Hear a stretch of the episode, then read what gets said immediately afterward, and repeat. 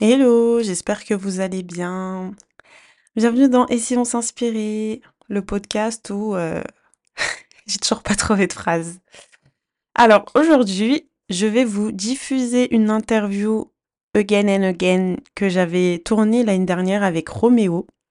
On était ensemble en service civique et franchement, euh, c'était une sacrée aventure. hein. Ce service civique qui m'a beaucoup changé d'ailleurs, mentalement. J'ai beaucoup évolué, grandi. Je crois que ça m'a aidé en fait d'être un peu la doyenne. Et en fait, euh, à cette période, Roméo était âgé de 17 ans et franchement, il a une mentalité, un mental d'acier, t'as peur. Vraiment euh, super mature et ça fait du bien. J'aime beaucoup échanger avec lui. Donc voilà, c'est pour ça que je vous partage un peu notre conversation. Bonne écoute Des parcours qui brillent, on trace nos chemins. Et si on s'inspirait Des rêves plein la tête, on avance sans cesse. Et si on s'inspirait Des voix qui se confient. Et si Des leçons de vie. Et si on s'inspire Et si on s'inspirait En plus, bah, Ouais, déjà, je tenais à te remercier de m'avoir proposé Bah, tranquille. non. de t'interviewer parce que je sais comment tu es. Mm. Au début de l'aventure, euh, enfin, au début de l'année où on s'est connus, t'étais très, on va dire, réservé. Enfin, t'aimais pas trop les caméras. Ouais. Et là, on voit le l'évolution. Bah, en fait, je me suis proposé parce que bah, j'ai vu ce que tu faisais, du coup. Et en vrai, ça m'a grave. euh, Genre, je me suis grave intéressé, surtout bah, quand j'ai vu l'interview avec Lélia, tu vois. Je me suis dit, en vrai, je pense que peu importe qui tu interviews, en vrai, ça peut être bien. Après, c'est la manière de s'exprimer, d'expliquer les choses qui changent. Mais en vrai, chacun a un peu son histoire, tu vois. Et moi, je pense, enfin, je trouve que, par exemple, mon histoire, ma vie, en vrai, elle peut correspondre avec tes interviews, tout ça, avec ce que tu fais. Et en plus, je sais que toi, tu fais du super bon travail. Mais Et du coup, et bah, je sais que si on fait quelque chose comme ça, ça peut mener à quelque chose de bien. Et du coup, c'est pour ça que j'ai proposé. oh là là, vous savez pourquoi c'est mon chouchou de l'équipe. Ok. Allez, c'est parti, hein, mon petit dis-moi. Dis-moi, dis-moi. Alors, Je me mets comment? Je me mets bah déjà, tu peux commencer par te présenter. Un Ah, je peu, genre, euh, bah, comment tu t'appelles? Ok. Ok, bah, du coup, bah. Wesh, tu vas lancer un 16 ou quoi? Ok. Ok. Ok. Ok. Non. Du coup, moi, je m'appelle euh, bah, Roméo. J'ai 17 ans aujourd'hui. J'en ai 18 dans un mois. Ok. Alors, avant de parler de ta vie, etc. Vas-y, non, tranquille. Moi, j'ai préparé quelques petites questions, donc on Vas-y. va commencer. Oui, mais pas de souci. Alors, premièrement, j'aimerais savoir, c'est quoi ton plus grand défi que tu as pu rencontrer en tant que footballeur ou même dans ta vie en général? Ouais. En vrai, mon plus grand défi, déjà, ça a été un peu de hum, sortir de ma zone de confort, en fait. Quand j'ai commencé le foot, je suis resté dans mon club de, on va dire, de village, de commune. où, En fait, tu connais tout le monde, tout se passe bien, tout ça, t'as pas de problème. Parce que, bah, je pense qu'il y en a plein qui peuvent le témoigner. En, vrai, que ce soit dans le foot ou ailleurs, le, les sports de haut niveau ou quoi, c'est pas un monde très, hum, très câlin, c'est très dur, très méchant et très dur à vivre euh, mentalement en fait.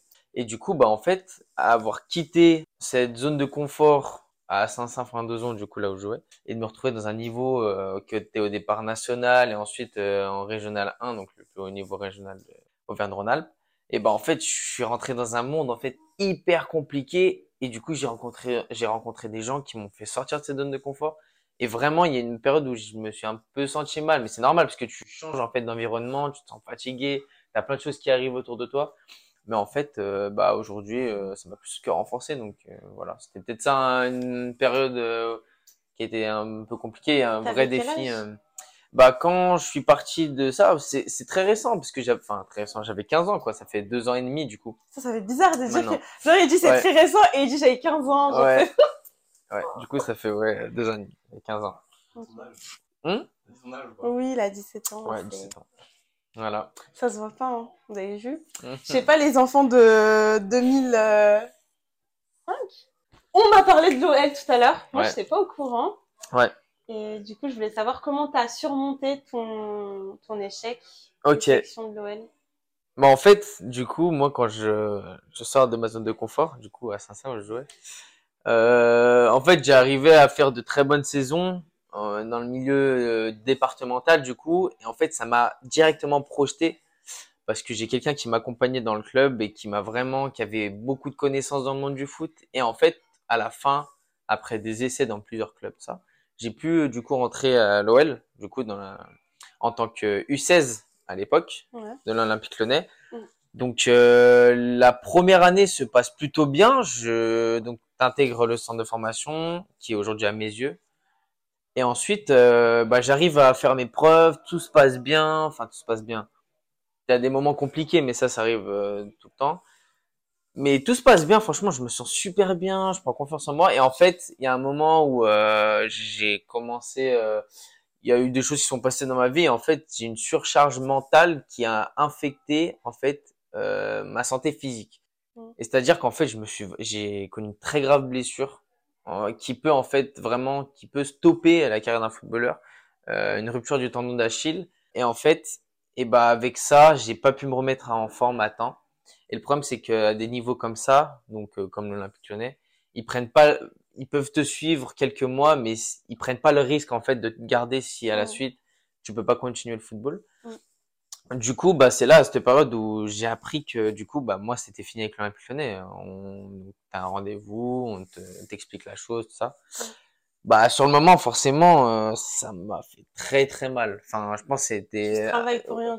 En fait, ouais, t'as l'impression que t'es- passé de, de A à Z. Ouais. En fait, t'étais tout en haut, t'étais à l'OL, t'étais dans les rêves, tu commençais Mm. à jouer toutes les meilleures équipes de France et tout.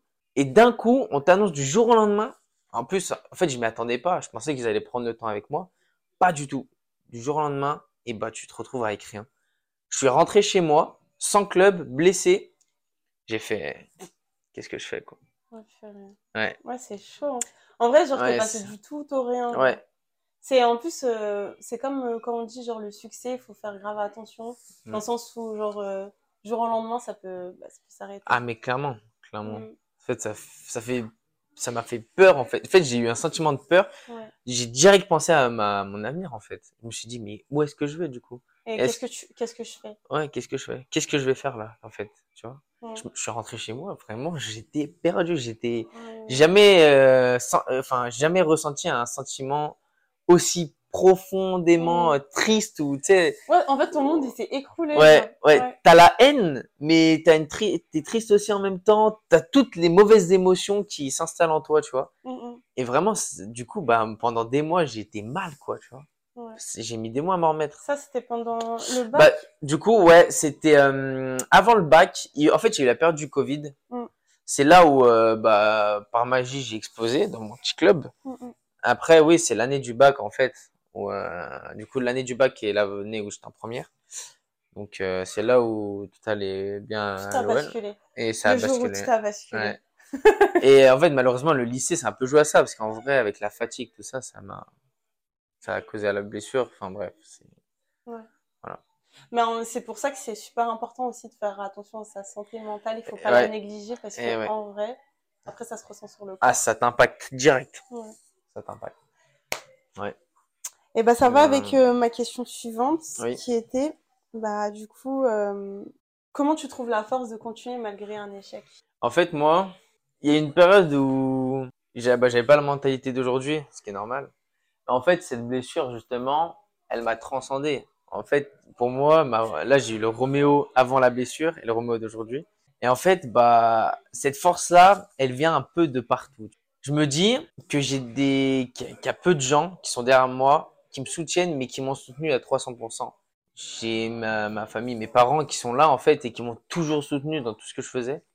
Et ça, c'est vraie force en vrai, parce que même si j'ai beau dire que euh, je le fais pour moi, c'est vrai que pour les parents, une fierté de ton nom de famille qui est comme ça affiché, ça, ça fait quelque chose. Après, je me dis que c'est, t'apprends tout le temps en fait. Et c'est quand tu perds, quand t'as une vraie galère, quand c'est dur que t'apprends. Et j'en suis sûr que je reviendrai meilleur. Donc, euh, faut pas abandonner en fait. Non, mais c'est ça qui Faut fait vraiment que pas genre, abandonner. t'es hein. grave fort. Mais clairement, tu m'inspires, genre, laisse tomber en vrai. Vraiment? Mais Ah, ouais, non, mais pour de vrai, genre, un... enfin, c'est pas pour faire la Mm, l'ancienne, ouais. genre un petit bonhomme comme ça, je me dis, purée. Genre, moi, je pense que à ton Mm. âge, j'aurais eu ce genre de, de, d'épreuve, euh, Ouais, ça Bah, aurait été compliqué. Enfin, en gros, moi, à ton âge aussi, j'ai vécu des gros, enfin, une grosse épreuve, on va dire. Ouais. Mais comparé, enfin, même si c'est pas comparable, comparé à toi, bah, justement, moi, j'ai pas eu cette force, en vrai. Cette. Ouais. force-là, je peux l'avoir maintenant à mon, enfin, maintenant, à l'heure actuelle. Ouais. Mais à ton âge, euh, j'aurais juste pleuré dans mon lit et ben, ah, ça y est, ma vie est finie, tout est foutu. Ouais, et j'aurais mis genre 2-3 ans à m'en remettre, Mm. tu vois. Ouais, ouais, Donc, vois. euh, tu peux être fier de toi. vrai. C'est gentil. Mais c'est vrai que, de toute façon, dans tous les cas, j'étais comme, enfin, comme tu l'as dit, j'étais dans mon lit, il faut assumer. Je, je pleurais, j'étais mal.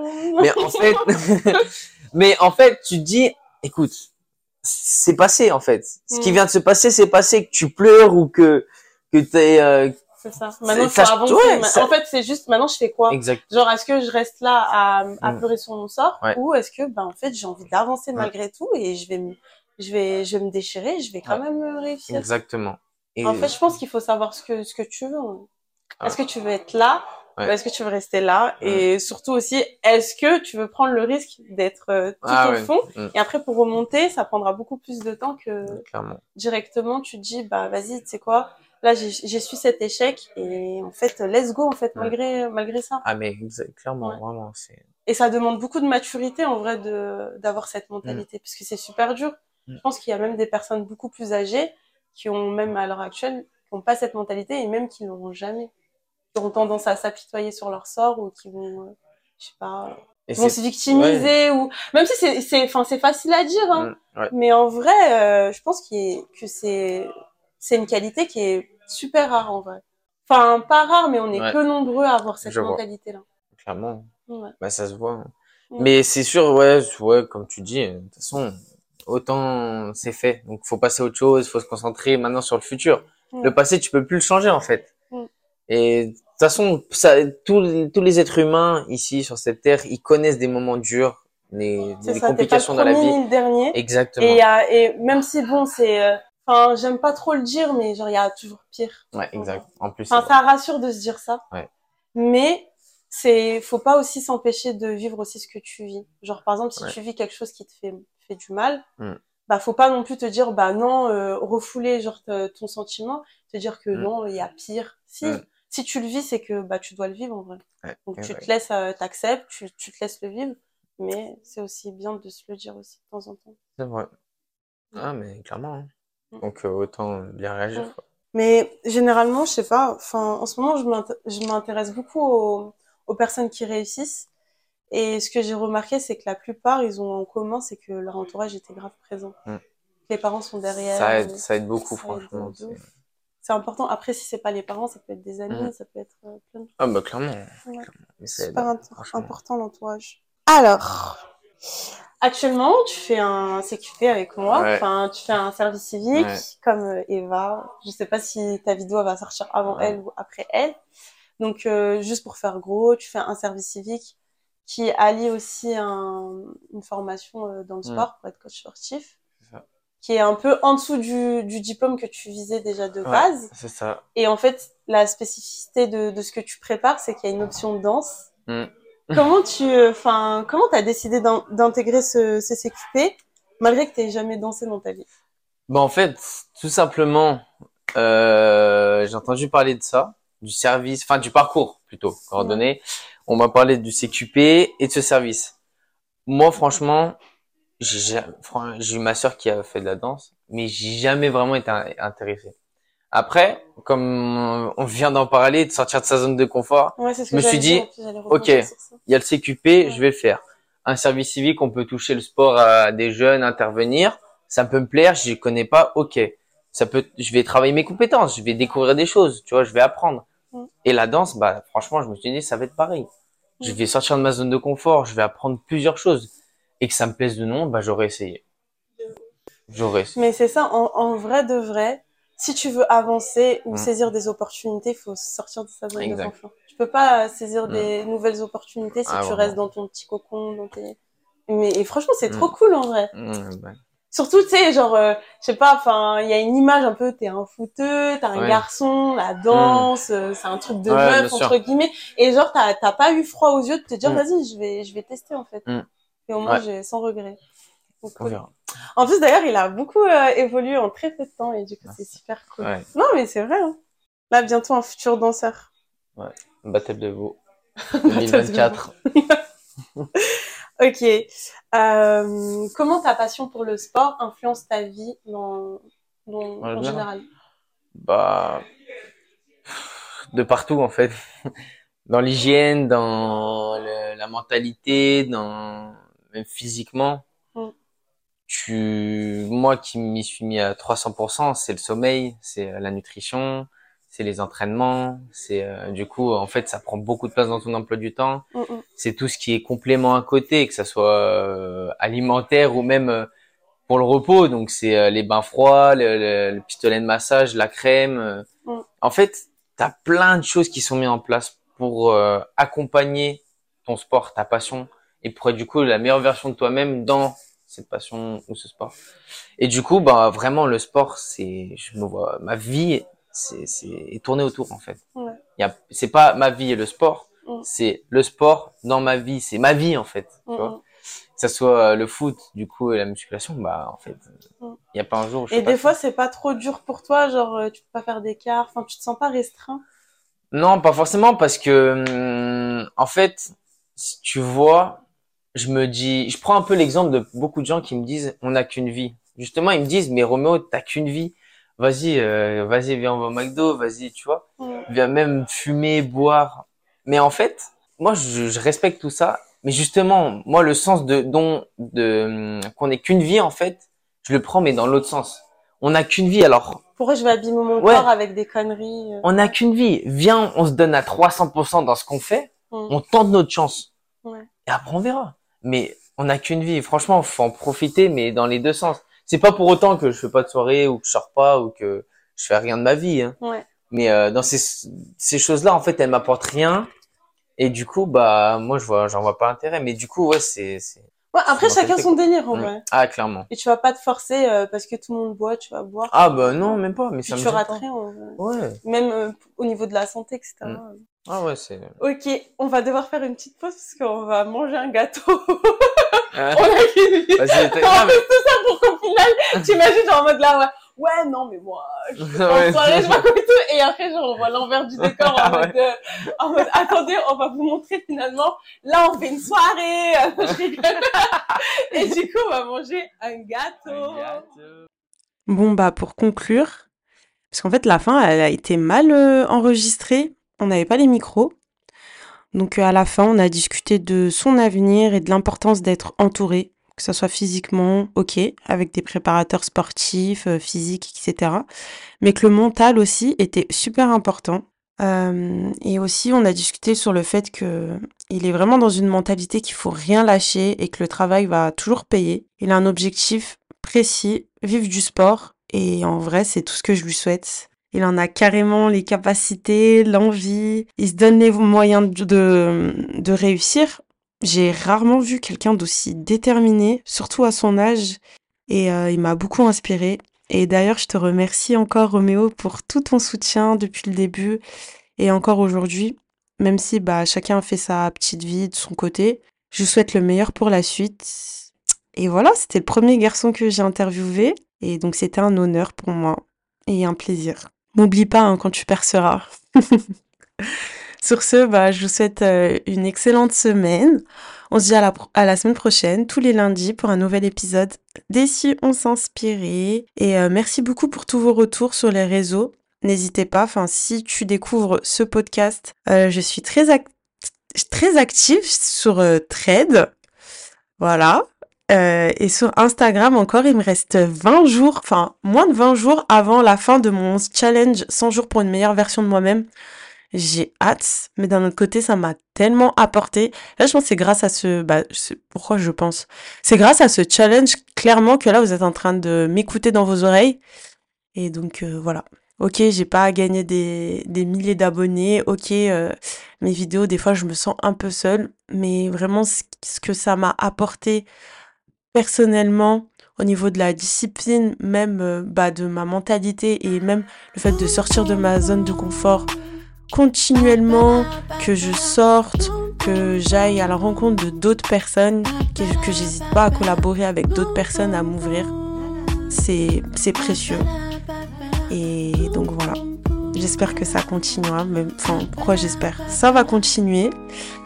Et euh, voilà. N'hésitez pas toujours à mettre 5 étoiles. Ça m'aiderait à référencer ce, podcast. Même si je regarde pas forcément euh, les, euh, mes chiffres. Ouais, c'est vrai, je regarde pas mes chiffres. Je sais pas combien des. Enfin, j'ai regardé une seule fois et je sais qu'on était à 100 auditeurs. Et c'était au tout début que j'ai sorti ce podcast. Et j'ai trouvé ça pas mal. Et voilà. Bisous.